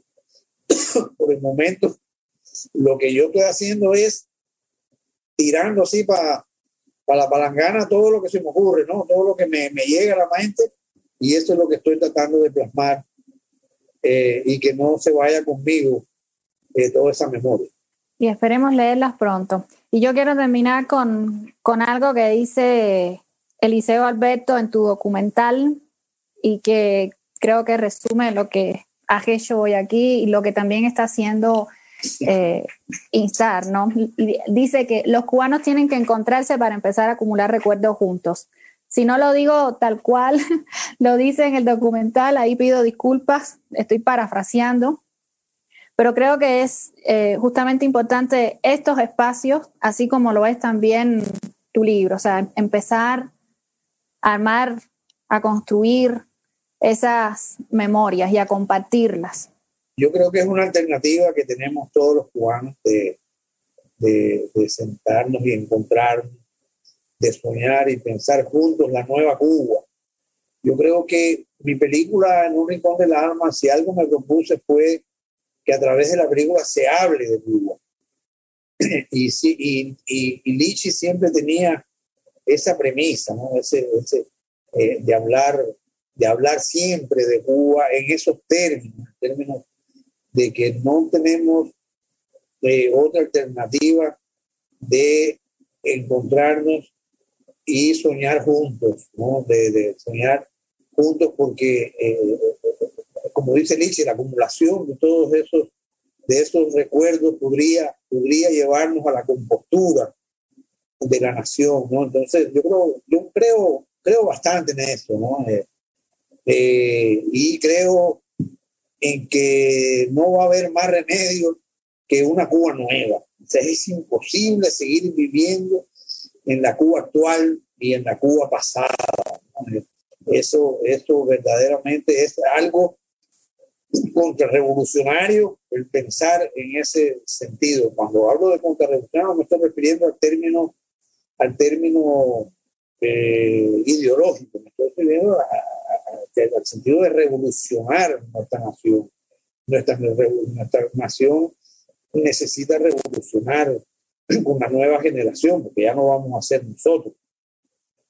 Entonces, eh, eh, eh, sí creo mucho en ese, en, ese, en ese legado inmenso que nos han dejado gente como Eliseo Diego, pero el gran legado también que nos ha dejado Martí y que todavía Martí sigue siendo un, una, una personalidad incluso desconocida, porque incluso hablando ahorita de lo que está restringido, hay muchas cosas que hay una hay, hay cosas de Martí que no se pueden leer, que están en Cuba porque están restringidas, ¿no? Tú hacer una investigación sobre Martí, como hizo mi, mi esposa cuando estudiaba eh, filosofía y, e historia, y no le, no le dieron acceso a, porque hay un archivo restringido de Martí. Entonces, Martí sigue siendo un personaje también, como lo es mi padre, eh, también un, un, personaje también desconocido, por cierto muy, un personaje manipulado también. Mi padre, como Martí, son personajes manipulados ¿no? de, por las ideologías. hay gente que lo cree el gran comunista y ahora hay gente que, que lo cree el, lo contrario. ¿no? Entonces, eh, eh, eh, fíjate tú que Martí y mi padre son también personalidades trágicas en nuestra historia, porque Martí encontró la muerte un mes de, un mes de mayo, eh, en, ¿cómo se encontró la muerte? En una situación muy trágica y ambigua, ¿no? muy, muy en contradicción incluso con los caudillos, pero acompañaban en el ataque de él subido en un caballo, que es como lo, como lo, todos lo, lo, concebimos. Un hombre que no era un, un hombre de, de armas, un hombre de ideas, un intelectual monumental, ¿no? que se había enfrentado a los caudillos. Mi padre también era un hombre de, no era un hombre de armas bajo ningún concepto. Eso de poeta guerrillero es lo más absurdo que existe, porque mi padre nunca llegó a participar en ninguna acción armada guerrillera. Mi padre fue asesinado mucho antes que todo eso. Y eh, mi padre se enfrenta a la posición de caudillo dentro de la organización que lo asesinó. Entonces, ambos figuras muy, yo soy muy, muy martiano, eh, ambas figuras murieron en mayo, en diferentes épocas, en diferentes situaciones, pero en similares eh, circunstancias eh, ambiguas ¿no? y confusas. Eso es lo último que te quería decir. Y tanto mi padre como Martí, como Liceo, y muchos cubanos que se han tenido que ir de Cuba, eh, que han generado, su, han continuado su, su pensamiento, desarrollado su pensamiento, nunca han dejado de ser cubanos por naturaleza. Entonces, todo ese encuentro de la nación cubana y de reivindicar de verdad la figura de Martí va a ser muy beneficioso para la nueva Cuba. Yo te agradezco muchísimo, Jorge, que hayas compartido todos tus recuerdos aquí con, con nosotros. Yo, te agradezco mucho a ti, tu paciencia, a Eli, eh, a, Tania Brubera, a Istar, eh, también al, colega mexicano que no, no, no, no, sé, me imagino que hace una gran labor, le agradezco muchísimo también. Gracias a él puedo llegar a estar y a otros amigos, en fin, y, y, que esta conversación pues sirva de algo. Así es, siempre sirve. O sea, cuando nos ayuda a preguntarnos, a movernos del lugar, sirve. O sea, creo que ese es el, el propósito de, de esto que hacemos. Muchas gracias, Anael. Así que muchísimas gracias a ti y muchísimas gracias también a todas las personas que nos han estado acompañando, a todas las personas, bueno, después podrás ver los saludos que te van dejando en, en el chat de, del streaming. Y, muchísimas gracias a ti de nuevo, Jorge, por, por este espacio. Gracias.